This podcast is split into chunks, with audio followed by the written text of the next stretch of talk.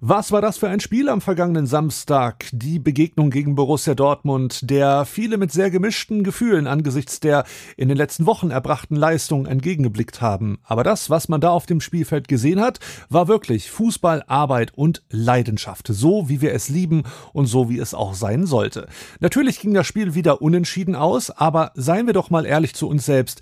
Gegen eine Mannschaft wie Dortmund kann man auch ruhig mit einem Unentschieden vom Platz gehen. Über alles das und über viele vieles mehr werden wir heute wieder sprechen, hier im Wölferradio.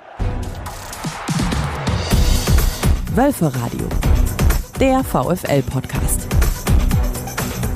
Mit Christian Ohrens. Jetzt ergibt sich eine Zufallsmöglichkeit. Obermeier zieht in die Mitte, wird abgedrängt, der spielt den Ball durch Richtung Grundlinie zu Janik Gerhard, aber zu lang. Es zu lang und es, war noch, und es war noch ein Dortmunder dran offensichtlich. Aber da durch den komischen langen Ball hinten raus auf einmal Lovo Meyer in Position gehabt, auch halbrechte Position vor dem Strafraum. Der dribbelt dann rein, bedient dann nochmal auf Weg an die Gerhard, bedient auf der rechten Seite des Strafraums. Da war Dortmund dann noch dran. Da wäre es auch wieder. Ja, und, das, ja, und dann gibt es die nächste Ecke. Also ein bisschen, da fehlt dann noch ein bisschen das Spielglück. Ja. Wieder Eckball von der rechten Seite aus. Lobo hebt den Arm und bringt den Ball in die Mitte an den kurzen Pfosten. Oh, ah, mit, Faust, mit einer Faust. Und Ball von Maximilian Arnold. Ball ist noch heiß. Und da ist er drin. Da ist er drin. Da ist er drin.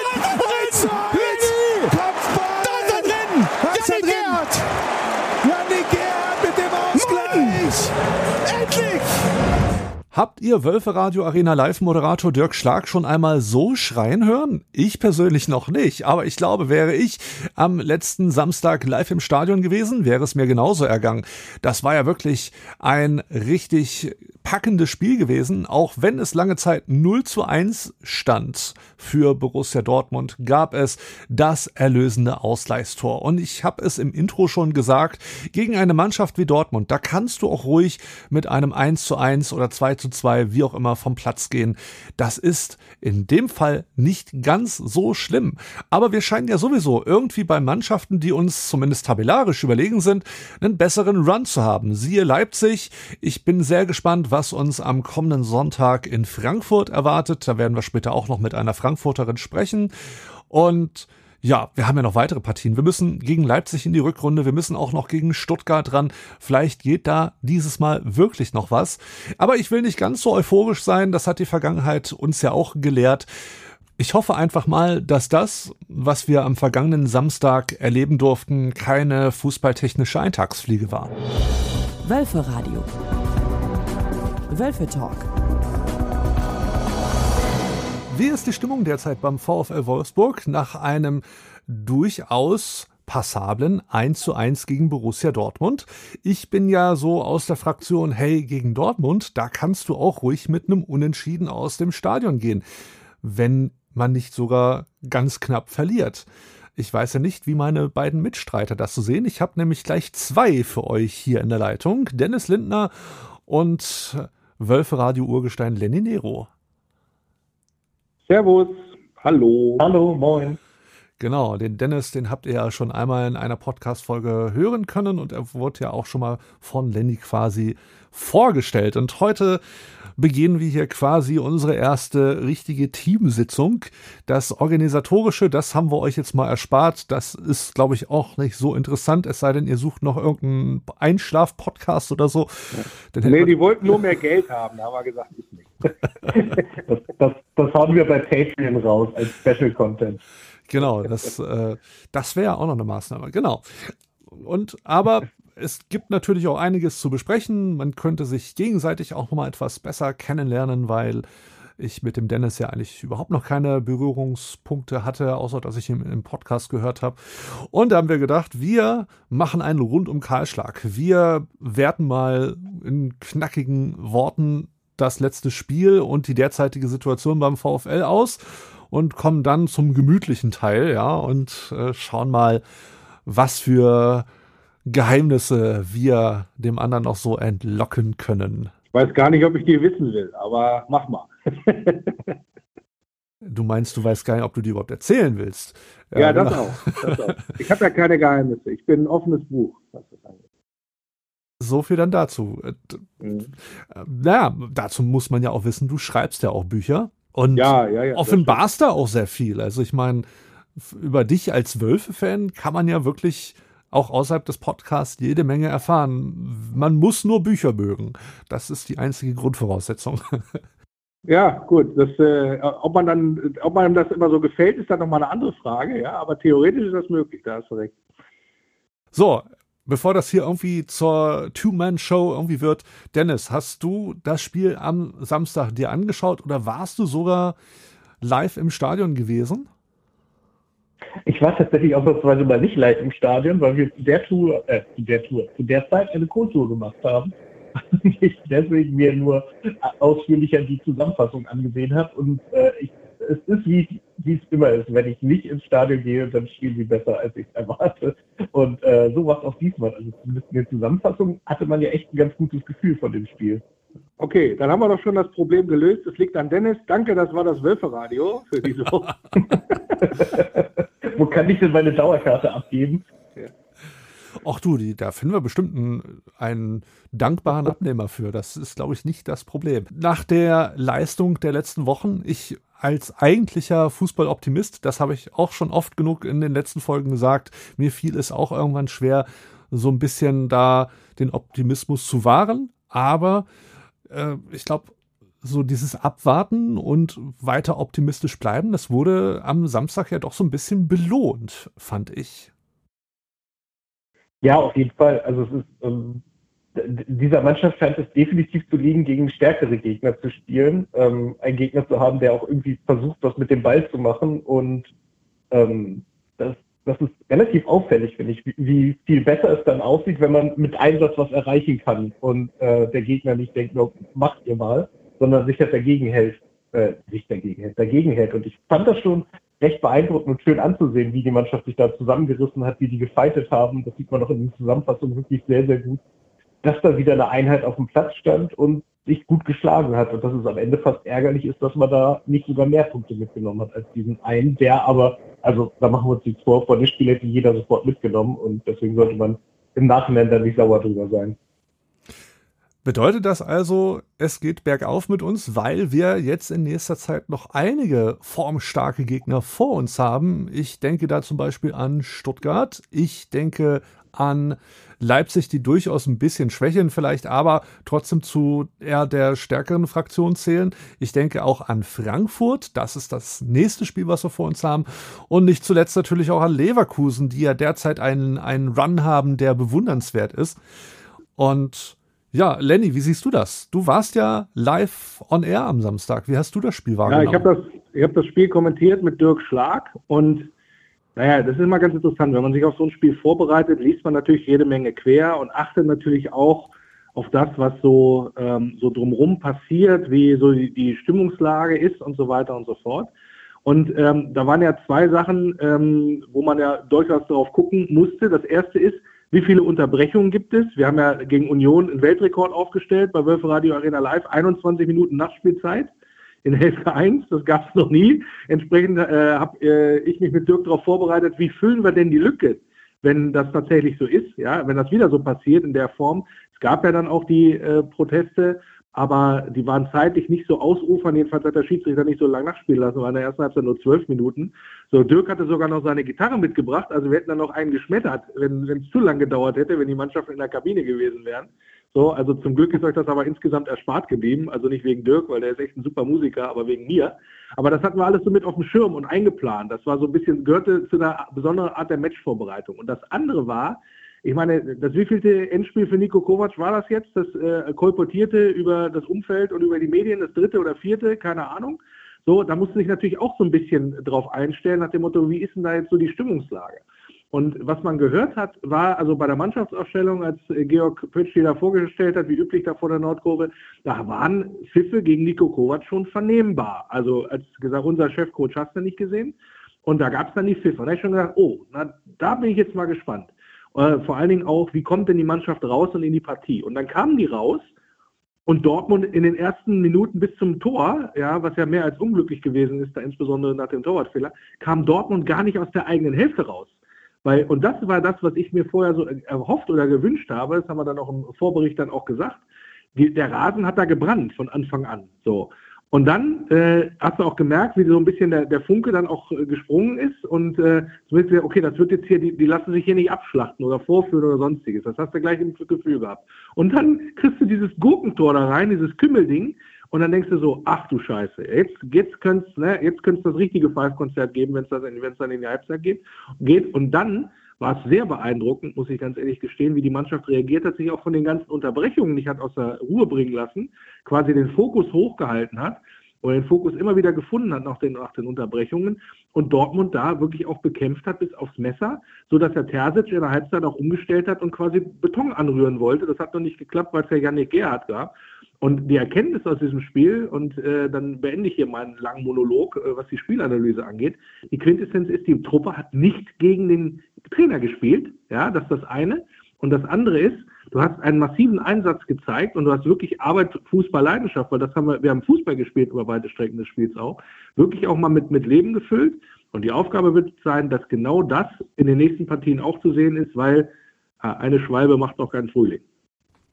Nico Kovac hat ja im Nachgang wohl gesagt, er teilt den Kader in zwei Gruppen. Es gibt einmal die Starter, die das Spiel vorbereiten und dann gibt es die die, ich weiß gar nicht, wie die jetzt hießen. Hat er da ein Wort? Gottes Willen, die Macher. Finisher, glaube ich. Die Finisher, genau. Ich glaube auch Finisher, ja. Und äh, so jemanden wie Yannick Gerhardt, ist das so eine Taktik, wenn ihr so die letzten Spiele Revue passieren lasst, die man so unterschreiben kann? Ach, bestimmt. Also ich meine, man muss ja auch der Mannschaft mal ihre Tiefe lassen. Ähm, die, die hat sie ja durchaus und es ist ja doch echt gut, wenn man dann später noch Leute einwechseln kann. Also Positionen mehr oder weniger eins zu eins frisch besetzen mit äh, ja, motivierten Leuten, die dann noch das Ruder rumreißen wollen. Und Janik Gerhardt mit seiner Erfahrung, aber auch mit seinem Stilwitz und seinem Tempo ist da sicherlich jemand, der, der da äh, gut helfen kann. Und bin mir nicht sicher, aber Janik, ist das nicht sogar ein finnischer Vorne? Entschuldigung. Naja, man muss, glaube ich, noch sagen, oder das vielleicht noch zur Ergänzung, dass das ein bisschen, also diese Einteilung, ich will nicht sagen, ein bisschen Teil des Problems ist, aber das, was da, also was dieser Grundidee zugrunde liegt, der kann ich folgen und das finde ich auch grundsätzlich in Ordnung. Das Problem ist, das spielt nicht richtig zusammen. Also entweder starten die Starter nicht richtig oder die Finisher finishen nicht richtig. Weil wir hatten über lange Zeit in der Saison genau das Problem, dass du entweder nicht aus der Puschen gekommen bist ja, dass dann ähm, du an irgendeinem Rückstand hinterhergelaufen bist oder in dem Moment, wo du dann, äh, wo das Spiel so auf der auf Messerschneide äh, gewesen ist und wo du so ein Spiel auch mal hättest zwingen müssen, wie gegen Augsburg oder so, ist mir so ein bisschen am präsentesten, dass dann die Leute, die reingekommen sind, auch gar kein Faktor gewesen sind. So, und das heißt, da hat keiner gefinisht in dem Zusammenhang. Und das sind, das sind so Sachen, das, das klingt immer alles nett und ich kann das auch, ist ja, glaube ich, ein Begriff aus dem, äh, aus dem Baseball, ja, wo dann der Closer dann reinkommt äh, als Pitcher und dann das Ding dann nach Hause fährt, wie man, wie man so schön sagt. Ähm, und genau das hat man zu wenig gesehen. Also das finde ich bemerkenswert, zu sagen, ja, ich teile so eine Mannschaft so ein. Ja, weil, weil die Grundidee ist aus meiner Sicht okay, ja, um auch ein bisschen so die Wertigkeit da zu unterstreichen, so nach dem Motto, ihr seid, auch wenn ihr jetzt erstmal auf der Bank sitzt, dann seid ihr trotzdem noch wichtig, weil darum geht es ja letztendlich immer auch. Aber am Ende äh, haben wir das viel zu oft gesehen, dass, dass, dass beide Sachen so ineinander gegriffen haben, dass wir da Spiele erfolgreich gestalten konnten. Ja, bleibt abzuwarten, wie es weitergeht, vor allem gegen Frankfurt die ja durchaus auch ihre schwachen Momente hatten in dieser Saison. Was denkt ihr denn, was wird uns nächstes Wochenende spielerisch erwarten? Wird es schwer? Wird es schwerer als gegen Dortmund? Oder ist das ein Gegner, den man durchaus, ja, besiegen kann, aber der halt mit Vorsicht zu genießen ist? Ja, das, das auf jeden Fall. Also die Eintracht hat jetzt auch gerade keinen absolut überragenden Lauf, da ist man auch sehr unzufrieden. Äh, nichtsdestotrotz ist es aber eine starke Mannschaft, die ja mit Oma Mamouche jemand, den wir gut kennen und der auch nach vorne sich wirklich nochmal ordentlich weiterentwickelt hat und äh, die können uns schon wehtun. Das auf jeden Fall. Und äh, ja, das ist eine Mannschaft, da muss man genauso weitermachen wie gegen Dortmund. Da muss der Rasen brennen, da muss voller Einsatz her. Die, die müssen halt auch 90 Minuten beschäftigt werden und bespielt werden. Und dann hat Freiburg vorgemacht, die haben da drei Tore gemacht. Ähm, das können wir auch vom Prinzip. Man muss es nur zeigen und äh, vielleicht nicht erst mit dem Finnischen anfangen oder nur die Starter gut spielen, wie Lenny sagt, sondern halt über 90 Minuten, nicht so die, diese eher eine gute Halbzeit spielen und dann denken, so, das haben wir im Sack und aufhören, weil das hat diese Saison mehr als oft genug nicht geklappt. Ja, also am Ende ähm, Glück hat nur der Tüchtige, wenn man, äh, äh, wenn man das gesagt bekommt. Ne? Also von wegen ist ja die letzten Spiele so die Lesart gewesen, gegen Union auch. Uns hat da so ein bisschen das Glück gefehlt. Ja? Ne? Stichwort Glück hat nur der Tüchtige. Tüchtig war man gegen Dortmund. Ich glaube, irgendwie sechs Kilometer mehr gelaufen als der Gegner und so. Und ähm, am Ende dann tatsächlich auch äh, das Spielglück nicht gehabt, Stichwort Pfostenschuss von Behrens. Ähm, und auch die, äh, da habe ich mich ja so massiv drüber aufgeregt, über die Geschichte mit dem, mit dem Schiedsrichter, gerade mit der letzten Entscheidung dagegen Baku. Ähm, dann verliert sie vielleicht so ein Spiel auch noch, wenn der Brand das, den Freischuss da reinschlänzt, diesen Unberechtigten. Ja, also du hast dann diese, das dann unglückliche ähm, Umstände gehabt, was das, äh, was, was so die Schiedsrichterentscheidung angeht. Alles, was so 50-50 war, ist immer gegen uns gepfiffen worden. Und äh, das macht es dann natürlich in so einer Situation doppelt schwer, äh, gerade wenn du eigentlich kein Selbstbewusstsein hast und so, aber die Mannschaft hat sich, dann, hat sich dagegen gestemmt und man hat das nicht gemerkt, dass das Selbstbewusstsein nicht da, nicht, nicht da war, ähm, wohl aber das Selbstverständnis, ja, einfach mal so eine Kugel ins Tor zu drücken. Ja, ähm, was man aber auch sagen muss, und das ist so ein bisschen auch sinnbildlich, war natürlich das Tor von Yannick Gerhardt und genau diesen Willen will ich dann auch gegen Frankfurt wiedersehen. Das war ja so ein, so ein abgefälschtes Ding. Ich glaube, ein Kopfball von Maximilian Arnold, was abgef abgefälscht wurde. Dadurch war Kobel in, eine, in die andere Ecke unterwegs. Und dann auf der Linie irgendwie Marco Reus mit so einer komischen Abwehrbewegung. Und in dem Moment, wo der Ball auf so, ein, so eine Bogenlampe Richtung Torlinie gemacht hat, sind vier Leute vom VfL dahinterher gesprintet und haben das Ding quasi ins Tor gezwungen. Und da die Spiele in Frankfurt immer so enge Drecksspiele äh, meistens gewesen sind in den letzten Jahren, wird es genau auch darauf ankommen, dass du diese Sachen auch einfach mal reinzwingst und dass sich die Mannschaft da dann tatsächlich auch für den Aufwand mal, mal belohnt. Alleine schon, um mal ein bisschen Ruhe reinzubekommen, denn was da im Umfeld los ist momentan bei uns, äh, was äh, nicht nur Trainerdiskussion, sondern auch teilweise Diskussion ums, ums Management angeht, das ist fast schon bodenlos, muss man ganz klar sagen. Es ist ja immer wieder irgendwo faszinierend und bewundernswert, aber negativ bewundernswert. Irgendwie der Frust von Fans geht ja sehr oft immer nach oben und zwar ans, ans Management, an den Trainer und irgendwie immer diese Forderung, jeden gleich zu feuern zu wollen. Das ist ich, ich finde es immer wieder faszinierend, weil ey, das, das forderst du doch bei keinem anderen Unternehmen, ja, was dich irgendwie frustriert oder schlecht arbeitet, da stehst, stellst du dich ja auch nicht hin. Ich habe schon wieder mein Paket nicht bekommen. Ich möchte jetzt aber, dass nicht der Paketfahrer gefeuert wird, sondern am besten gleich äh, die ganze Leitstelle da, die, wo es sortiert wird. Ja, da, da kann ja irgendwas nicht stimmen. Ja, also ähm, man muss da auch mal ein bisschen auf den Boden wieder zurückkommen. Und ich war nie ein Freund und das sage ich auch, ich glaube, zum hundertsten Mal hier gefühlt im Podcast für übereilige Trainer-Rausrufe und Trainer-Rausforderungen. Weil was bringt es? Du schmeißt jemanden in der laufenden Saison raus. Du hast gar nicht mehr die Chance als Mannschaft, dich an eine neue Spielweise zu gewöhnen. Es ist eine, eine Kesselflickerei sondergleichen. Und natürlich, oftmals hat's geholfen, aber oftmals ging halt genau dieser Schuss auch nach hinten los. Und ich hab's bei meinem kleinen Plädoyer bei dem Podcast für das Spiel gegen Hoffenheim, hatte ich ja gesagt, Leute, wir kennen es doch. Wir als Wölfe-Fans kennen doch Fahrstuhlfahrten noch und nöcher seit 1997 und dass uns das irgendwie nicht auch so ein bisschen gelassener macht, das finde ich manchmal ein bisschen schade.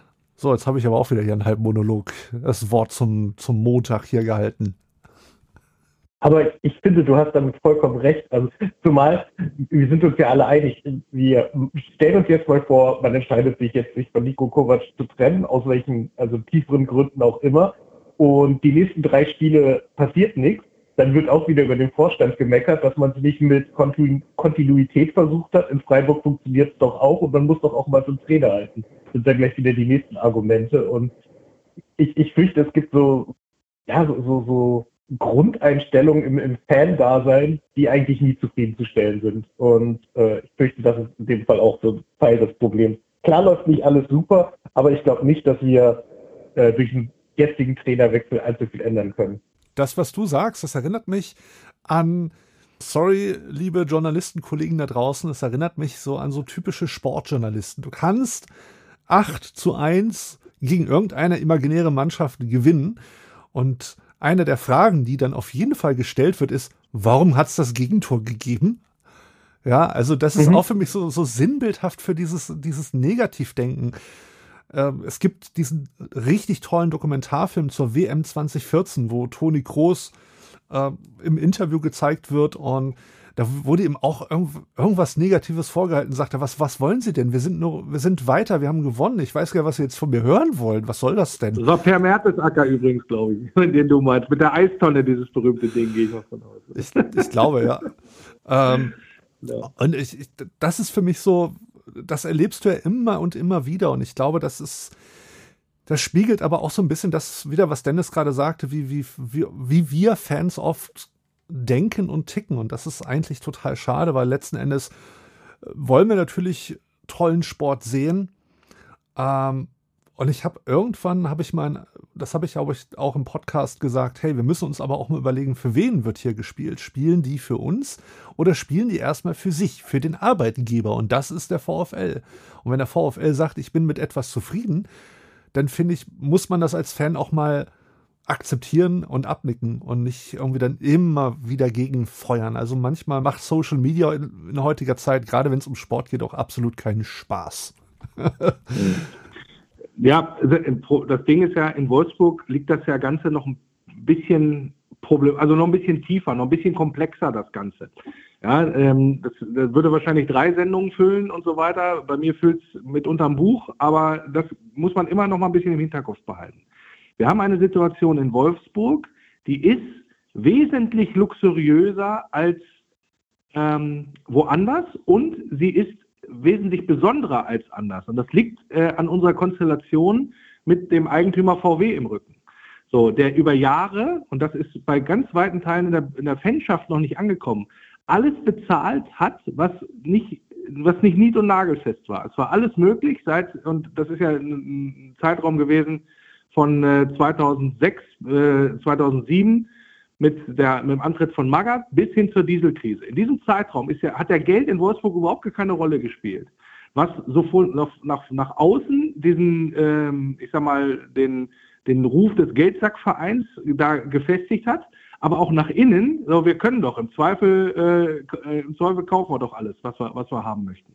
Und dass das inzwischen nicht mehr so ist, ich glaube, das ist bei weiten Teilen äh, in der, äh, in der Fanschaft immer noch nicht angekommen, dass du genau diesen Weg nicht mehr gehen kannst und im Fall von damals den auch nicht mehr gehen willst. Das ist so ein Punkt und der ist offensichtlich noch nicht angekommen oder vermittelt worden. Denn, und das ist so ein bisschen das, das Entscheidende, dass du dann auch gucken musst, wie stellst du dann auch einen Kader zusammen. Vorher hast du dir einen Spieler für 25 Millionen, das war ja eher die Regel als die Ausnahme, dass wir solche Spieler uns verpflichtet haben. So. Oder hast du mal äh, drei, vier Spieler in dieser Kategorie, äh, deutlich von über 10 Millionen. Jetzt ist mittlerweile nur noch einer, wo du das machst. Also es ist ein ganz klarer Paradigmenwechsel, der, glaube ich, auch mal verstanden werden muss, dass das nicht immer alles so einfach von der Hand geht äh, wie bisher. Und das andere ist die Konstellation, immer wenn es eine Krise gibt, wird der Ruf laut, VW muss doch handeln. Der Aufsichtsrat, was ja gleichbedeutend ist quasi oder ein bisschen auch synonym verwendet wird, der muss jetzt was machen. Der muss doch im besten Fall die Low-Performer, das ja immer gerne von außen so be, äh, ich sag mal, beobachtet wird, angeblich, ja, so, die können ja alle nichts beim VfL, ja. So, und das ist auch scheißegal, wer da sitzt. Am Ende müssen alle raus. Ich, sage, die Diskussion haben wir ja geführt äh, über quasi jede Geschäftsführung, die wir da hatten im sportlichen Bereich in den letzten zehn Jahren. Ja, irgendwann kam dieser, muss sofort weg, der kann nichts. So, und das Gleiche gilt immer auch, egal welcher Trainer da saß, der kann nichts, muss weg. Ja, und diese Dis und da muss der Aufsichtsrat handeln. Ja? Und das ist, das ist so eine, so eine, ich sag mal, so eine, so eine wohlfeile Position, die man da immer gerne einnimmt, in dem Sinne, ähm, weil man denkt, das funktioniert alles so auf Knopfdruck, weil der Eigentümer einfach mal so aus dem Bauch raus handeln kann. Ähm, wie er möchte. Und das tut er nicht. Und das ist auch völlig richtig so, das nicht so zu tun oder nicht mehr so zu tun. Vielleicht war es in der Vergangenheit mal so, aber mittlerweile ist das eben nicht mehr so, sondern da sitzen überlegte Denker und Lenker dran, die eben nicht das mit heißem Herzen entscheiden, sondern auch im Fall von Marcel Schäfer, die sich das alles ruhig angucken. Und wir haben keinen Plan, was da in der Kabine abgeht, auf dem Trainingsplatz, und so weiter und so fort, wie, wie Kovac mit der Mannschaft klarkommt und so weiter und so fort. Und wenn diejenigen, die jeden Tag sitzen, jeden Tag zusammensitzen, jeden Tag das Training sehen, jeden Tag in den Mannschaftssitzungen dabei sind, in den Spielvorbereitungen, Nachbereitungen hast du nicht gesehen, wenn die das Gefühl haben, da geht noch was, dann finde ich es schwierig, von unserer Seite, von Fanseite aus zu kommen und sagen, ihr habt alle keine Ahnung, ich kann das aufgrund, weil der Kicker, die Watz und die, die Bild das schreibt oder auch im Doppelpass, das so diskutiert wird, das ist ganz anders. Mit so einer, mit so einer Meinung habe ich echt Schwierigkeiten, weil das diese Unruhe reinbringt, auch ins Umfeld, die echt nicht sein muss, aus meiner Sicht. Wir haben ein Problem mit den Ergebnissen, wir haben ein Problem mit dem Tabellenstand, da ist, glaube ich, keiner mit zufrieden. Aber es kann nicht sein, dass wir deswegen immer gleich grundsätzlich alles in Frage stellen müssen. Ja, es werden diese Entscheidungen fallen, wenn es nicht mehr anders geht. Da bin ich fest von überzeugt. Aber bis dahin haben die sozusagen Handlungsvollmacht. So in richtig und in falsch und sind auch äh, uns nicht Rechenschaft schuldig, wie sie das, oder uns Fans Rechenschaft schuldig, wie sie das da tagtäglich machen. Und das finde ich, wie gesagt, sollte mal so ein bisschen mal einsickern, auch bei uns ins Umfeld. Ja, man muss halt auch mal zugute halten und auch wirklich mal honorieren, dass wir eben welche an der Spitze bei uns sitzen haben, die aber auch aus dem Fußballerischen, aus dem Sportlichen kommen und nicht aus irgendeiner Managerschule und vorher bei irgendeinem anderen, noch nicht mal Sportverein, sondern was weiß ich, bei irgendeiner anderen Firma im Management saßen und jetzt halt beim VfL. Das sind halt auch wirklich ehemalige Sportler und ich möchte mal behaupten, dass die mehr noch als jeder andere Manager, der sonst woher kam oder kommt, besser wissen, was sie tun und es noch besser kalkulieren können, weil sie halt auch aus ihrer sportlichen Erfahrung schöpfen können. Ja, das ist, da sind Leute, die waren selber mal Profis auf dem Platz und wissen eigentlich selber, wie der Hase läuft. Und ich glaube, ja, ist ja nicht, nicht nur das, ist ja nicht nur das, Christian. Es ist ja auch noch der, der Punkt, warum mit den Möglichkeiten, die der VfL Wolfsburg hat, warum ist er bis auf die wenige Ausnahmen nicht so erfolgreich, wie es andere Vereine sind, die ähnliche Möglichkeiten haben oder so? Das ist aus meiner Sicht ganz klar zurückzuführen, dass wir hier alle zwei Jahre genau das gemacht haben in der Vergangenheit, mehr oder weniger, oder auch gezwungenermaßen. Ja, ähm, die Nummer mit Glasner ist ja auch ausgelaufen, weil er ja unbedingt zum Beispiel weg wollte. Ähm, da wollte man ja durchaus halt einen Trainer verpflichten, mit dem man länger arbeiten wollte. Ja, in dem Zusammenhang. Aber warum funktioniert das nicht? Weil wir alle zwei, drei Jahre hier die Pferde gewechselt haben in den letzten 15, äh, 20 Jahren. Deswegen hat der VfL aus meiner Sicht nicht kontinuierlich die Chancen nutzen können, weil da immer einer gekommen ist, der dann wieder eine äh, andere Vorstellung hatte. Und dann musste wieder alles umgebaut werden, musste wieder die Mannschaft halb verkauft werden, musste halb der Kader verliehen werden. Dann mussten die, die Leute äh, sich wieder neu drauf einstellen, auf ein neues Spielsystem, auf eine neue Führungsstruktur und so weiter und so fort. Und das ist für mich der Hauptgrund, warum es beim VfL Wolfsburg diese, diese Wellenbewegung von oben und nach unten gibt. Das ist also für mich mit der Hauptgrund. Deswegen ist es nur richtig und wichtig, da jetzt diese Kontinuität an den Tag zu legen und es mal zumindest zu versuchen, es anders zu machen. Weil nur so, aus meiner Sicht, können wir dann auch mal, auch mal dauerhaft mal Erfolg haben. Ähm, leider äh, ist diese Einsicht jetzt gekommen in eine Zeit, wo wir die finanziellen Möglichkeiten nicht mehr so zur Verfügung haben. Weil, wenn wir sie vorher gehabt hätten, ich glaube, wir hätten uns richtig, richtig fett etablieren können im äh, oberen, äh, ja, oberen Top-Regal der Bundesliga. Und diese Chance, und das ärgert mich sehr, dass wir das verpasst haben, muss ich ganz ehrlich gestehen. Man, man muss dieser Vereinsführung, also auch wenn damals noch Jörg Schmatke dabei war, ja auch zugute halten, dass sie ja schon reagiert hat, wenn es nicht lief. Wir hatten mit Marc van Bommel die Situation, da lief es auch nicht, aber da hat man sehr schnell reagiert. Und das offensichtlich, weil man aus der Mannschaft und mit der Mannschaft festgestellt hat, das wird nicht, das passt nicht, wir, wir kommen so nicht weiter. Wir müssen da schnell was ändern, bevor es zu spät ist. Und ganz offensichtlich, also die werden ja jetzt nicht komplett anders handeln als damals, ähm, ist jetzt unter Kovac die Meinung, die wir kriegen das zusammen hin. Und ich finde, das kann und sollte man denen auch vertrauen, weil bisher ähm, finde ich die, die Zeit seit ähm, Marcel Schäfer wieder da ist durchaus positiv. Also das äh, finde ich ganz ja. wenig, woran man meckern kann. Wenn man halt mit einrechnet, dass Und vor allen Dingen, ähm, und das muss man auch mal sagen, wo sind denn die Truppen, die genauso oder die Vereine, die genauso verfahren sind über die letzten Jahre? Jedes Mal auf das Umfeld, auf die Medien und so weiter gehört und einen Trainer rausgeschmissen bei der erstbesten Gelegenheit, weil der Druck zu stark geworden ist. Wo sind denn die Schalkes und die Hamburgs dieser Welt im Moment? Oder mhm. guck dir mal an, was jetzt bei Bayern los ist. Ja, den, Tra den Trainer rausgeschmissen, die sportliche Führung gleich mit, äh, ein riesen Machtvakuum nach Rummenigge Hönes Jetzt haben sie da irgendwelche Leute in, äh, installiert, die da noch nicht das Standing haben können, logischerweise, und ein Trainer, der mit der Mannschaft offensichtlich nicht klarkommt. Ja, und dann, das passiert sogar den Bayern, wenn du so, wenn du so handelst. Und das sollte uns eigentlich eher eine Warnung sein als eine Aufforderung. Auch wenn ich es gerade schon, ja, man sollte es vielleicht nicht zu laut sagen, aber äh, doch mal genieße eine Saison zu haben, wo nicht schon nach der Hinrunde feststeht, wer denn deutscher Meister wird in diesem Jahr. ich finde es mal ganz angenehm. Ich habe gestern auch das 3 zu 2 von Bochum gegen Bayern gefeiert. Na, ich konnte es nicht so laut feiern, ich saß erst im Zug und dann im Taxi, aber trotz alledem, gut, das zweite Gegentor hätte echt nicht sein müssen, aber ich, äh, ich fand das großartig nur mal so am Rande. Aber okay, wir haben jetzt hier ein, ein richtig tolles Plädoyer abgegeben. Das sollte man vielleicht dann auch mal nach da oben mailen. Die würden sich darüber freuen, diese Folge zu hören, glaube ich. Egal. Ja, aber das, ja, Moment, aber das ja. ist ja der Punkt. Ähm, das muss ich auch mal ganz ehrlich sagen. Mir geht es ja darum, nicht das große Ganze in Frage zu stellen. Das kleine Ganze, um es mal so zu sagen, das ist ja trotzdem nicht gut. Ja, also wir haben ja durchaus, und äh, wer den Doppelpass war ja tatsächlich mal äh, Sonntag mal tatsächlich der VfL mal Thema, ja. Da ist das ja nochmal deutlich gesagt worden, dass wir eine Tendenz haben, die schon Ende der, äh, der Hinrunde, äh, der Rückrunde der vergangenen Saison losging, wo wir am Ende ja auch die Europa verkackt haben, ja, plus dem Umbruch im Sommer und dann nach, so ein bisschen nach, nach oben den Ausschlag hatten, Anfang der Saison und danach hast du es eben nicht mehr geschafft, ja, eine vernünftige äh, Leistung äh, kontinuierlich abzuliefern. Und das ist durchaus zu kritisieren und das darf auch kritisiert werden, dass es die Mannschaft durch äh, die Punkte, die ja auch dann in der Winterpause nochmal analysiert worden sind, zwei gegen Richtung Trainer, Alter schraubt nicht so viel am System und wechselt nicht so viel durch. Ja, und das, und das andere ging an die Spieler. Keiner von euch hat die Leistung gebracht in der Hinrunde insgesamt, wie es sein muss. Und das sind genau die richtigen Punkte. Das muss auch angesprochen werden und das muss auch äh, erlaubt sein zu kritisieren. Und es geht gar nicht darum, dass man da jetzt sagt, ähm, das wollen wir jetzt irgendwie totschweigen oder so. Aber wichtig ist, dass, ähm, dass deswegen nicht immer gleich gesagt wird, wir müssen jetzt alle oben rausschmeißen, dann fangen wir bei Null an.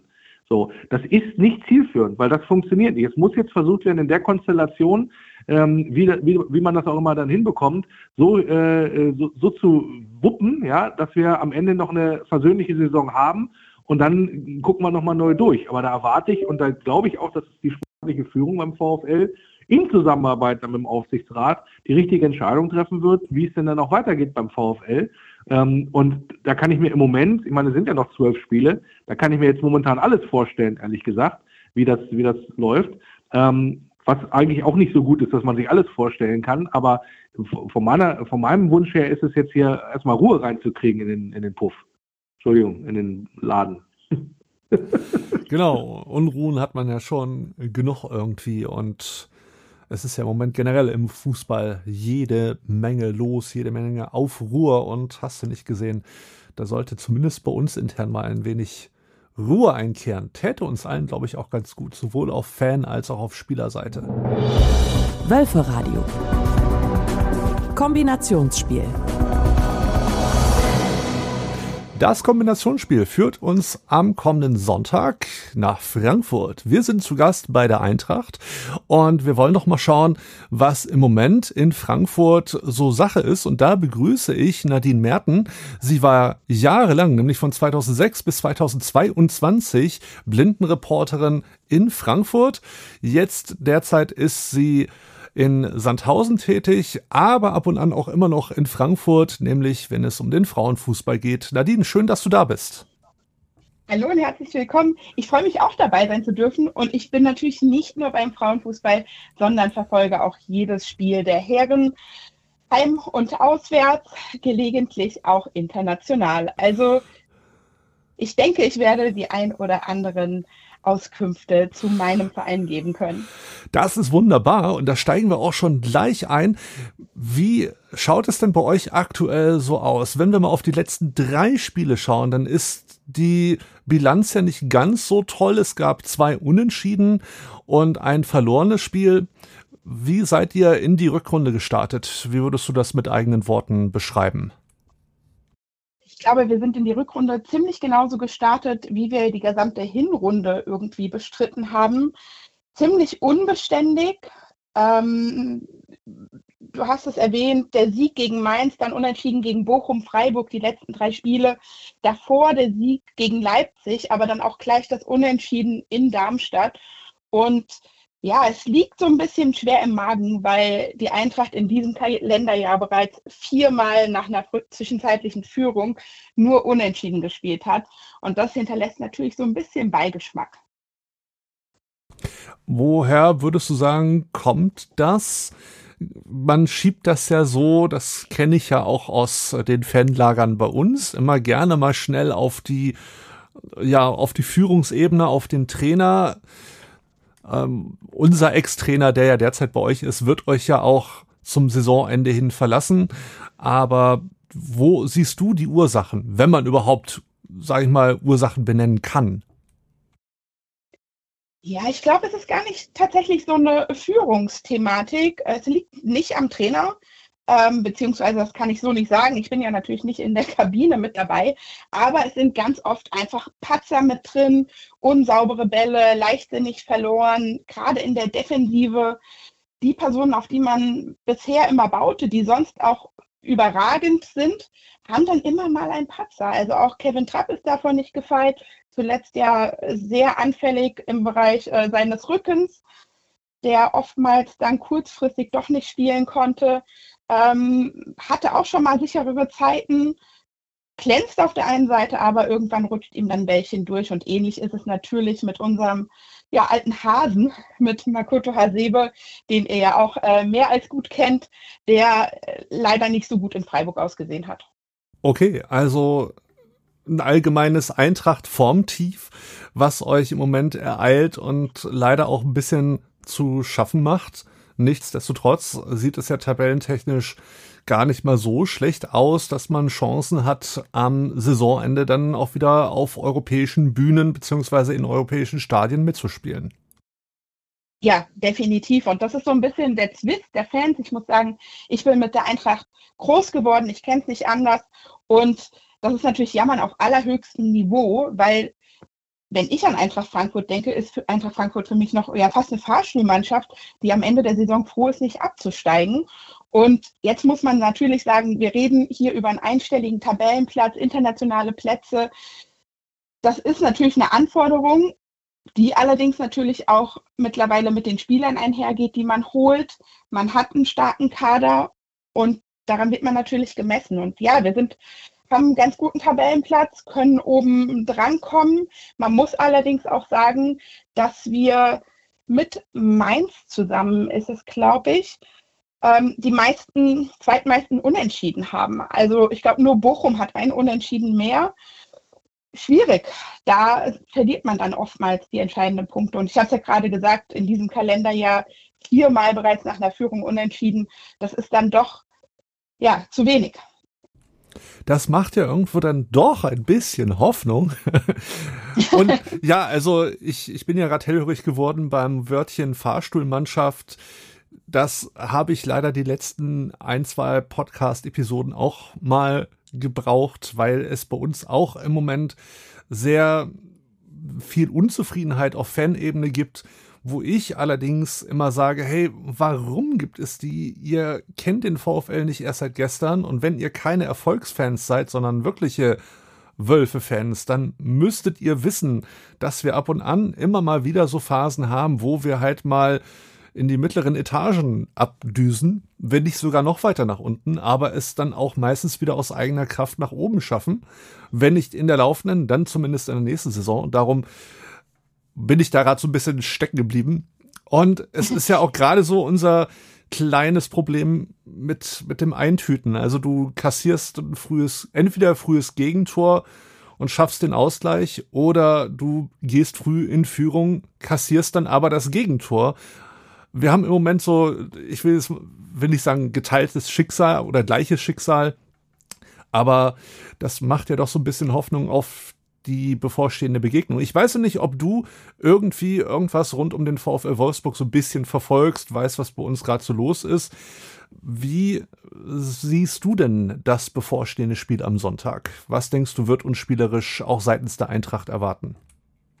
Oh, spielerisch ist natürlich ähm, schwierig zu sagen, weil hier in Frankfurt, ich möchte Wolfsburg natürlich jetzt nicht kleinreden, aber an der Stelle, morgen ist das entscheidende Spiel in der Conference League, das Rückspiel. Und da muss man sagen, nach dem 2 zu 2 gegen Union St. Gillois, sitzt natürlich alles hier auf heißen Kohlen. Das heißt, ich muss sagen, am Sonntag das Spiel gegen Wolfsburg entscheidet sich eigentlich morgen für mich schon. Wer wird spielen? Gehen wir müssen wir ein bisschen extra Zeit äh, berücksichtigen, werden Spieler sich verletzen, was ich allerdings nicht hoffe, weil da sind wir wirklich arg gebeutelt, nachdem Kalajdzic jetzt sich ja auch zum dritten Mal schon das Kreuzband und das Außenband gerissen hat und der Eintracht einfach nicht mehr zur Verfügung stehen wird, voraussichtlich. Ähm, ich glaube, morgen Abend kann man einschätzen, wie die Mannschaft am Sonntag auftreten wird. Und vermutest du somit, je nachdem, ob das Spiel morgen gewonnen oder verloren wird, dass das dann auch so ein bisschen die Mannschaft beflügeln könnte, dann am Sonntag dann vielleicht doch noch ein bisschen mehr nach vorne zu gehen? Oder ging es dir jetzt rein um die, um die Spielerfrage, wie geht man verletzungstechnisch morgen raus, was man natürlich niemandem wünscht? Ja, da geht es tatsächlich eher so in Richtung Belastungssteuerung, ähm, Verletzungssorgen, ein Fiepen hier. Ähm, ansonsten, ich meine, die Mannschaft ist grundsätzlich immer motiviert, aber ich glaube, da geht es euch so wie uns. Ähm, oftmals ist es so, dass man sich dann wundert, warum sie auf einmal da eine Top-Leistung hinlegen und beim nächsten Spiel erkennt man sie auf einmal nicht mehr wieder. Ähm, das passiert gerne bei uns zumindest bei solchen Spielen. Ähm, dass man dann vom Erfolge getragen äh, ja, den Tritt verpasst sozusagen auf dem Platz. Ähm, ja, also tatsächlich ging es in meiner Aussage eher in Richtung ähm, Verletzung, Belastungssteuerung, aber natürlich ist es auch ein emotionales Thema, je nachdem, wie das Spiel ausgeht, wie viel man reinbringen musste. Ja, und deswegen bin ich ganz gespannt, natürlich auf morgen, aber, und das ist das Wichtigste, die Bundesliga ist halt das Kerngeschäft und da wartet halt der VfL Wolfsburg.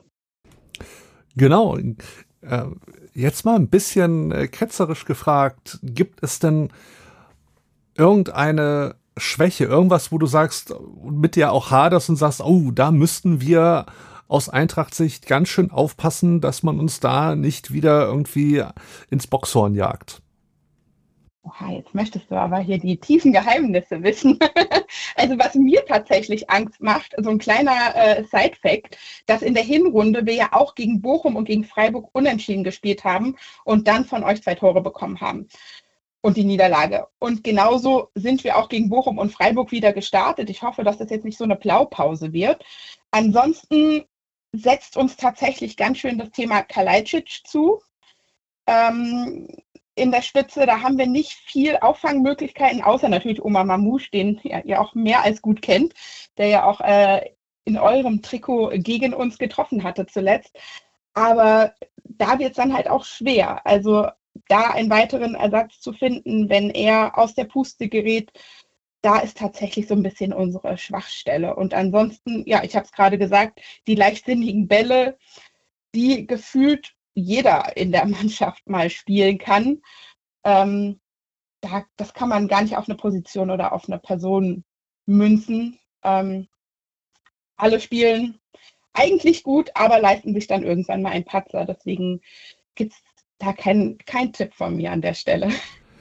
Ja, müssen mal gucken. Uns ereilte diese Saison ja ein wenig der Ex-Spielerfluch. Also, wir haben ja einige ehemalige Spieler in derzeit laufenden Bundesligamannschaften und da gab es auch schon das ein oder andere Gegentor von ehemaligen Spielern von uns. Ich bin sehr gespannt. Wenn du tippen müsstest am Sonntag, wie würde das Spiel ausgehen? Ich glaube, ein realistischer Tipp ist ein 2-2. Ja, ich glaube, das ist sehr realistisch. ja, also tatsächlich in, mit unserem Unentschieden äh, Segen und Fluch, ähm, ja, würde ich tatsächlich auf ein 2-2 tippen.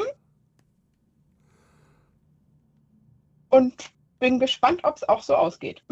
Das war auf jeden Fall das Kombinationsspiel. Für uns geht's am Sonntag nach Frankfurt und ich sprach mit einer jahrelang Blindenreporterin bei der Eintracht, nämlich Nadine Merten. Vielen Dank, dass du da warst. Sehr gerne. Vielen Dank, dass ich dabei sein durfte wir haben ja eigentlich noch ein bisschen mehr auf der Tagesordnung und widmen uns den vielleicht ja auch interessanteren Themen, das weiß ich ja nicht. Wir möchten, dass ihr uns etwas besser kennenlernt. Wir müssen uns auch ein wenig untereinander besser kennenlernen, ähm, weil Dennis ist ja auch neu im Team und es gibt ja vielleicht das ein oder andere, was man noch nicht über den anderen weiß. Und äh, auch wenn ich diese Folge hier heute moderieren darf, äh, gebe ich einfach den, den Löffel ab. Nein, ich äh, werfe jetzt einfach den imaginären Ball jemandem anders zu und der soll dann die erste Frage stellen. ja, mache ich gerne äh, oder greife ich gerne auf. Äh, geht natürlich äh, ein bisschen in die Richtung, äh, Christian, muss ich den Ball wieder zurückspielen. Und zwar hat mich immer mal interessiert, gerade auch ähm, unter dem Aspekt, dass du als, äh, als blinder Mensch das Fußballgeschehen auf dem Rasen nicht verfolgen kannst, wie jetzt jemand, der sehen kann, sozusagen. Wie holt dich das dann trotzdem um emotional ab? Also was passiert da auch bei dir, wenn du ein Spiel verfolgst? Ähm, auch beschrieben über, ähm, äh, über zum Beispiel über einen Radiokommentar oder so weiter. Wie holt dich das emotional ab, dass du am Ende ähm, das, äh, auch letztendlich auch mir das Gefühl vermittelt, ja, du hast alles genauso mitgekriegt, wie ich es jetzt auch gekriegt habe. Was macht das mit dir emotional und vielleicht auch praktisch? Also es ist eine Mischung aus zwei Faktoren. Es ist einmal eine Mischung aus die, die Stimmung im Stadion und ich sitze so ein bisschen schräg oberhalb der Nordkurve im Moment, wenn ich da bin, wo du ja richtig viel mitbekommst, ja, und wenn es irgendwo tobt, dann tobt es dort. Und der oftmals sehr emotionalen Beschreibung durch, durch, durchs Netradio, beziehungsweise die Blindenreporter. Es ist ja nicht überall äh, mit Netradio gekoppelt. Und ähm, je detaillierter es beschrieben wird, desto mehr kann ich ähm, mich da auch, sag ich mal, reinversetzen. Man muss natürlich ein bisschen auch das Spielfeld kennen und ein bisschen auch mit den Begrifflichkeiten klarkommen.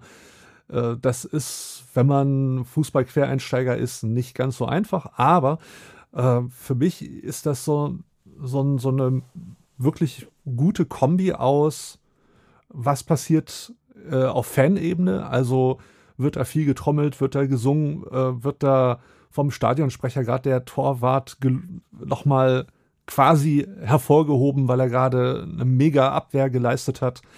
Ähm, plus die Beschreibung von dem, was da, was da vor sich geht, ja. Da sitzt ja nicht einer und sagt, ja, er spielt jetzt in den 16er und ja, da ist jetzt Maximilian Arnold, ja, sondern da ist ja wirklich der Inbrunst dabei und das schwappt dann auch wirklich über. Äh, und, und eine Mischung aus beidem. Ich, ich finde zum Beispiel, das tut mir jetzt leid, wenn ich das sage, äh, wenn ihr im Fansaal sitzt und Spiele übertragt, weil ihr gerade nicht vor Ort sein könnt, dann läuft zwar der Sky-Ton, das ist aber was anderes, dann, äh, als wenn du wirklich eine Reportage aus dem Stadion hast. Dann muss ich die Sportschau nehmen. ähm, weil die tatsächlich auch in Stereo übertragen. Dann hast du, wenn du über Kopfhörer hörst, äh, sogar von beiden Seiten richtig geniale Stadionatmo und fühlst dich wie, als wärst du gerade mit dabei. Mhm. Okay, ja, danke. Das ist schon mal, schon mal gut zu wissen. Und von, äh, um den Ball jetzt mal rüber zu spielen zu Dennis, dann äh, habe ich nämlich fertig, was meine Fragen hier angeht, ähm, ist, was dich grundsätzlich äh, mit dem VfL Wolfsburg verbindet. Also was gibt dir dieser Verein, äh, dass du da Woche für Woche äh, hinmarschierst? Also was, warum ist das, warum ist das dein Ding? Ähm, das hat glaube ich, tatsächlich ganz viel ein Stück weit mit Heimat zu tun. Also eigentlich ein Wort, das man nicht so gerne sagt, wenn man ehrlich ist, aber irgendwie hat sich das bei mir am stärksten entwickelt in der Zeit, in der ich nicht in Wolfsburg gelebt habe. Also ich bin in Wolfsburg geboren und aufgewachsen, bin dann aber zum Studium und für die ersten Jobs in den Norden weitergezogen, so mit Fahrten Bremen, Oldenburg, die Ecke. Und habe festgestellt, je, je weiter ich weg war, desto mehr habe ich mich für das interessiert, was beim VfL passiert. Irgendwie so die Verbindung nach Hause aufrechterhalten. Und ähm, ja, das hat sich dann so gehalten, ist ähm, in einer Begeisterung gewichen sozusagen. Und ähm, äh, ja, jetzt, wo ich wieder in Wolfsburg bin, hat es sich dann irgendwann ergeben, dass meine Freundin auch noch eine Dauerkarte da hat und dann geht man da auch regelmäßiger hin. Und ähm, fühlt sich halt mit dem ganzen Verein verbunden und ich finde halt tatsächlich auch der Weg, der gerade beschritten wird, auch wenn wir vorhin vielleicht ein bisschen meckern mussten, aber ich finde den Weg halt gut, der gerade beschritten wird und das macht es mir immer leichter, mich äh, ja, für diesen Verein zu begeistern und, und ihn als meine Heimat anzusehen sozusagen. Ja, danke. Also es ist auch nochmal gut, da nochmal so einen Einblick zu haben, weil wie gesagt, wir brauchen ja hier Überzeugungstäter. Also nicht nur beim mhm. VfL, sondern auch im Wölferadio und äh, das, äh, das finde ich gut. Ja, da, da, kann ich auch noch mal dazu sagen, mein allererstes Spiel vom VfL, das ich live im Stadion gesehen habe, war ein Zweitligaspiel gegen Kaiserslautern, wo ich bis heute behaupte, der Ball hat den Mittelkreis nicht verlassen. Also ich bin nicht unbedingt mit rauschenden Festen gestartet. Kein Erfolg, kein Erfolgsfan, wolltest du sagen. Nee, ja? wirklich nicht, wirklich nicht. Ja. Ja, das war, neulich, das war neulich so, als ich da beim Doppelpass hier on Tour saß, habe ich ja letzte Woche drüber erzählt, ne? Und dann ist da so ein Braunschweig-Fan, der gleichzeitig auch Dortmund-Fan ist, äh, weil ich das konnte ich an, an also Schal hat er von Braunschweig gehabt, Trikot von Dortmund. So, und äh, da sollte ich dann eine Frage zu, zum VfL Wolfsburg beantworten, ne? Und da brüllte der mir aus Reihe 2 entgegen Erfolgsfan. so, da, da habe ich auch so gedacht, was? Was willst du jetzt von mir? So ungefähr. Ich gedacht, also so viel Erfolg haben wir jetzt nicht gehabt in den letzten Jahren, dass, dass man sich daran hätte hochziehen können. Ja, und äh, wer da im Dortmund-Trikot sitzt und eigentlich, eigentlich aus Braunschweig kommt, da habe ich dann auch erstmal gar keine Frage mehr, ehrlich gesagt. Aber sowas, sowas schlägt einem dann, glaube ich, auch nochmal entgegen. ja, definitiv. Aber ich, ich glaube, als Wolfsburg-Fan sieht man da inzwischen relativ entspannt drüber. Ich habe eigentlich zwei Fragen an Lenny. Da geht der Dennis heute etwas leer bei aus, glaube ich. Ah, das ist okay für mich. weißt du, wir kennen uns jetzt auch schon seit oh, fast zwei Jahren, äh, seit ich bei dir zum ersten Mal im Podcast war. Aber ich weiß eigentlich gar nicht, außer dass du bei der Stadt arbeitest und äh, viel Fußball machst. Was, was machst du sonst in deiner Freizeit? Was sind so deine Hobbys oder Interessen?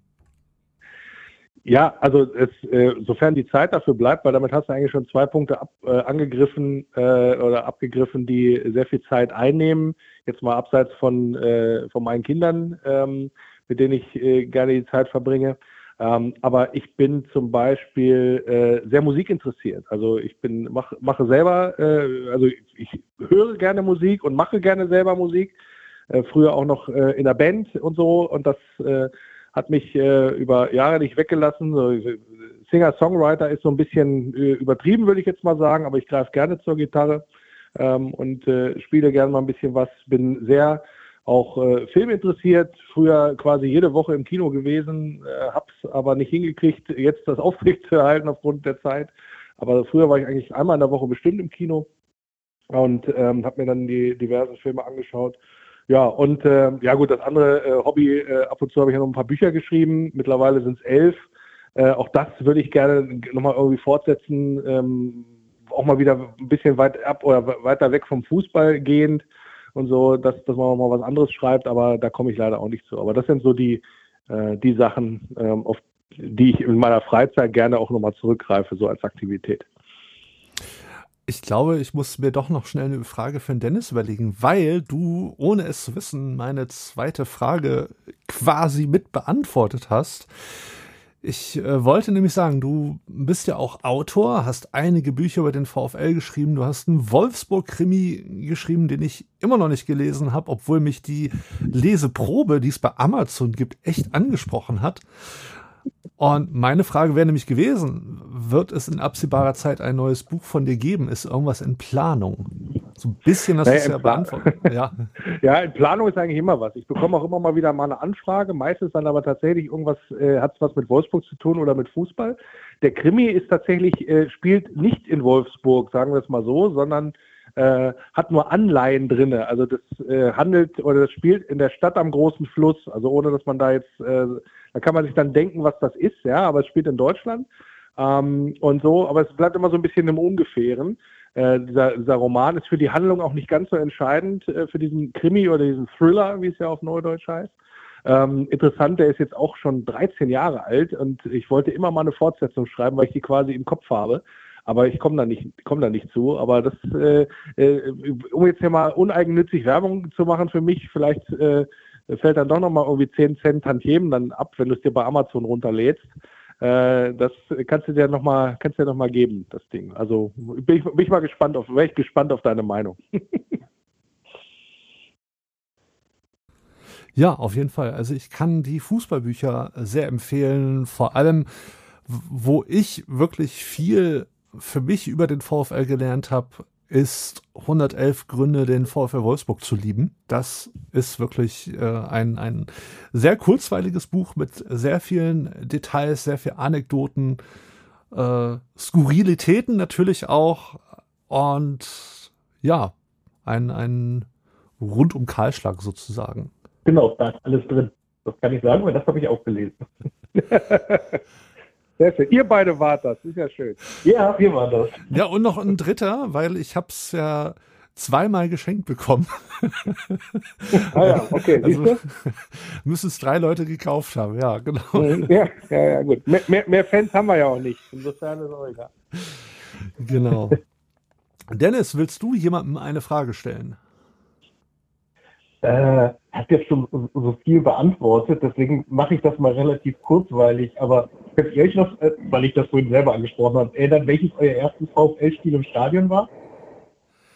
Ja, um Himmels Willen. Ähm, das ist schon geschichtsträchtig, weil ich war bei der allerersten, nee, bei der letzten Bundesliga-Begegnung vor dem Abstieg zwischen HSV und VfL Wolfsburg. Das war ich muss ja sagen, ich verfolge ja beide Vereine. Ähm, das wird immer oft auch von vielen belächelt, sowohl hier in Hamburg als auch in Wolfsburg. Wie kannst du nur? Man, man hat nur einen Verein.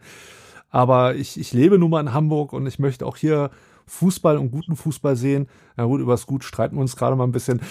Sei es drum. Und äh, aber es, es wird immer, es gibt Heimat, das hast du ja auch gesagt vorhin, Hamburg ist meine Heimat, darum ist HSV der Heimatverein und es gibt auch den Herkunftsverein. Und für mich zählt da auch immer Herkunft vor Heimat, interessanterweise. Also viele finden es interessant.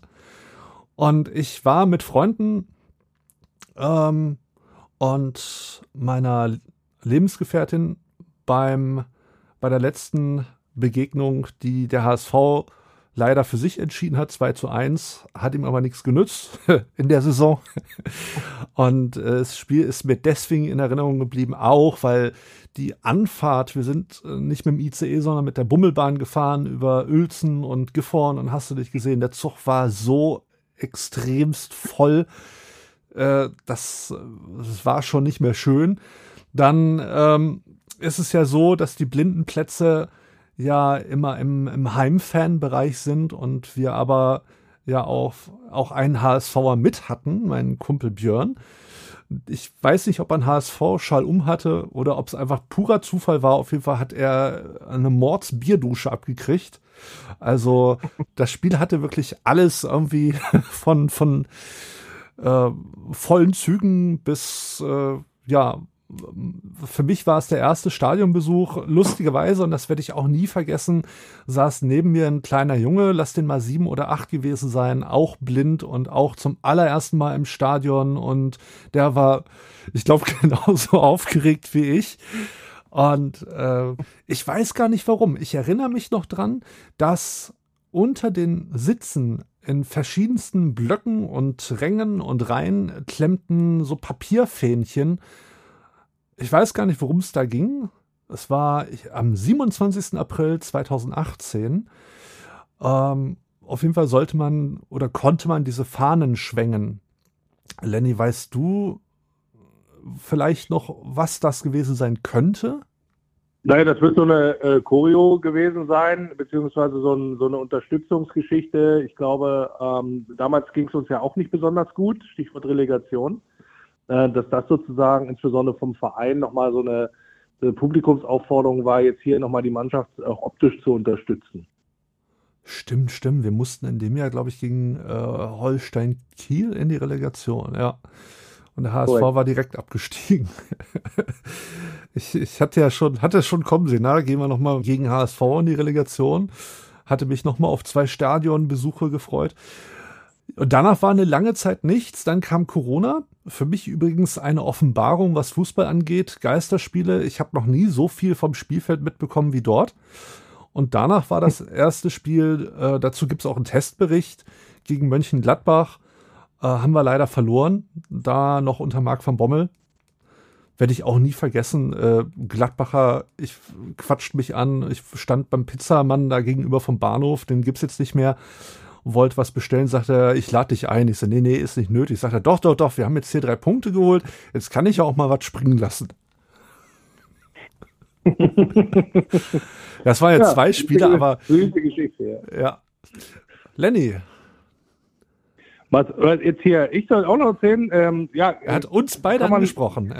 Ja, kann man, kann man uns, kann man natürlich noch, kann man natürlich sogar nachlesen, ähm, das Ganze, weil ich vergesse mal äh, ganz viele Sachen auch und das ist immer ganz gut, wenn man es da mal aufgeschrieben hat. Ähm, weil es ist jetzt so ein bisschen hier Opa erzählt vom Krieg. Also tatsächlich meine erste richtige Erinnerung an den VfL Wolfsburg äh, Pokalspiel äh, gegen Werder Bremen 1987. So, wir haben irgendwie äh, 4-1, fünf Minuten vor Schluss zurückgelegen. Das Stadion am Elsterweg leerte sich. So, und äh, innerhalb von äh, fünf Minuten plus Nachspielzeit erzielte der VfL Wolfsburg drei Tore und es stand 4 zu 4. So, und das war ganz witzig. Ich stand auf der Gegengerade, damals noch mehr oder weniger ein Erdhügel im äh, Dauerregen mit meinem Vater zusammen und da hat man dann gesehen, was lässt sich da, ließ sich da gut überblicken, wie die Leute, die gerade aus dem Stadion gegangen waren, weil sie natürlich gedacht haben, das wird eh nichts mehr, dann auf alle, weil sie ja die Torschreie gehört hatten, alle wieder zurückströmten. So, und das hat mich so fasziniert, dass sowas möglich ist. Da habe ich dann das erste Mal so richtig Fußball ähm, hautnah gefühlt in dem Zusammenhang. Ja? Also, weil wir haben das Spiel da zwar in der Nachspielzeit äh, durch ein Tor von, glaube ich, Frank Ordenewitz noch verloren, sind dann ausgeschieden aber da ist, da ist keiner aus dem Stadion gegangen und äh, hat, da, hat irgendwie ein, äh, ein scheiß Gefühl gehabt, äh, was das angeht. Klar, schade, nicht weitergekommen, aber das hat so ein bisschen diese Verbundenheit mit dem VfL, so, also die, den, die Saat sozusagen gesetzt, möchte ich mal sagen. Und ähm, das äh, war das eine, was ich dann äh, so mitbekommen habe. Und eine äh, da war, wie gesagt, das Stadion auch voll, klar, Bundesligist da, äh, Otto Rehagel auf der Bank und so, also richtig so die, die ganzen alten äh, äh, Werder Recken, ja, wenn man das da aus der damaligen Zeit noch so sagen kann, äh, waren ja dann tatsächlich die Bundesliga-Stars. Und ja, sowas, ja, Werder war ja zum, dem, zum damaligen Zeitpunkt das, was Borussia Dortmund äh, über lange Jahre jetzt hier für, für Bayern war, also war ja die Hauptkonkurrenz in Deutschland. Also entsprechend war es ein absoluter Top-Gegner, der damals zu Gast gewesen ist. Und dass du den so gefordert hast, am Rand des Ausscheiden hattest, das hat einen dann hier auch so äh, ein Stück weit stolz gemacht. So, und dann habe ich eine Woche später ähm, drum gequengelt, ja, äh, wieder hinzugehen zum VfL. so, und da war dann auf einmal, äh, ich glaube, weiß gar nicht, ob was jetzt Göttingen oder, oder, oder Wilhelmshaven, weil muss ich muss jetzt nochmal nachlesen, wie gesagt, ich vergesse das immer ganz gerne. So, da hast du eine Woche vorher den Bundesligisten bei voller Hütte an den Rand der Niederlage gebra gebracht und eine Woche später hat die Truppe äh, vor, vor 300, 400 Leuten gespielt am Elsterweg. Da war wieder keiner da, wo ich auch gesagt habe, wie kann das denn sein? Eine Woche vorher dieses riesige Fest und jetzt dann äh, äh, bist er, bist er quasi allein im Stadion wieder. Also das hat mich schon nachhaltig verunsichert, muss ich ganz ehrlich gestehen. Bin ich ja heute noch nicht so hintergestiegen, äh, warum das in Wolfsburg teilweise so ist. Ne? Weil die Mannschaft hat, glaube ich, da auch, ähm, äh, ich glaube, 5-0 gewonnen oder so damals. Äh, also hat auch wieder Top-Leistung abgeliefert. Und ähm, ja, trotzdem hat man da offensichtlich äh, sehr differenziert, wer da zu Gast ist, um sich ein Fußballspiel anzugucken. War aber auch, glaube ich, nur Oberliga damals. Ähm, in, und ähm, ja, war dann ein normales Ligaspiel, aber trotzdem normalerweise hätte ich da eine, eine tiefere Verwurzelung angenommen, ehrlich gesagt, in dem Zusammenhang. Ähm, ja, aber trotzdem hat es mich über die Jahre nicht losgelassen. Das ist so liegen geblieben. Also wir können uns auf eins einigen, wir sind alle drei nicht zwingend Erfolgsfans. Nee, kann man so nicht, nicht zwingend sagen. Ganz klar.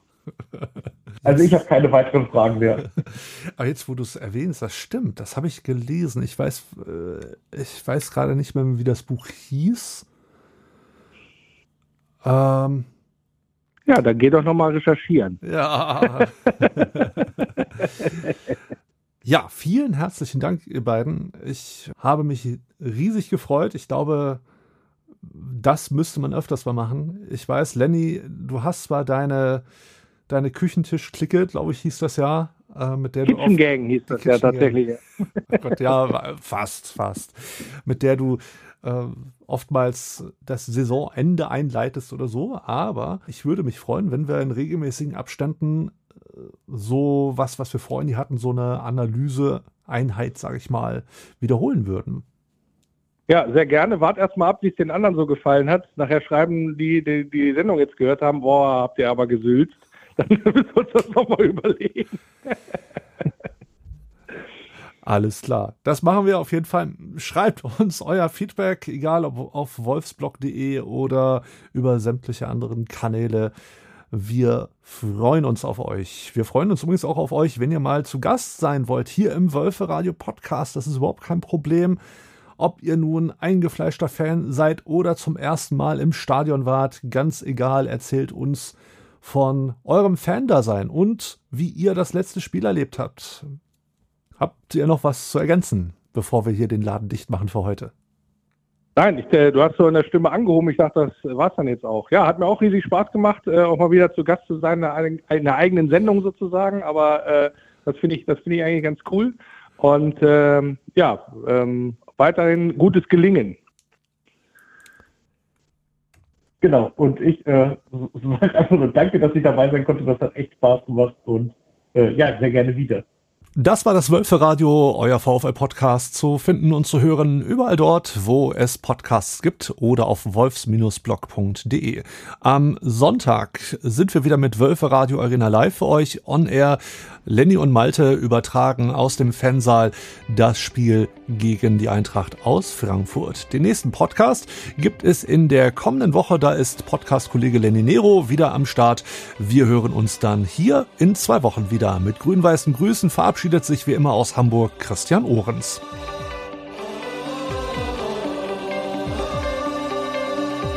Über die Brücke kommt mein Tempel in Sicht ist wunderschön. Jedes Mal aufs Neue, dieses Gefühl, wenn ich ihn dort sehe. Kann nur schwer beschreiben, wie es mir dann geht. Lest in meinen Augen, was dort geschrieben steht. Immer nur der VfL immer nur der VfL. Immer nur der VfL. Immer nur der VfL.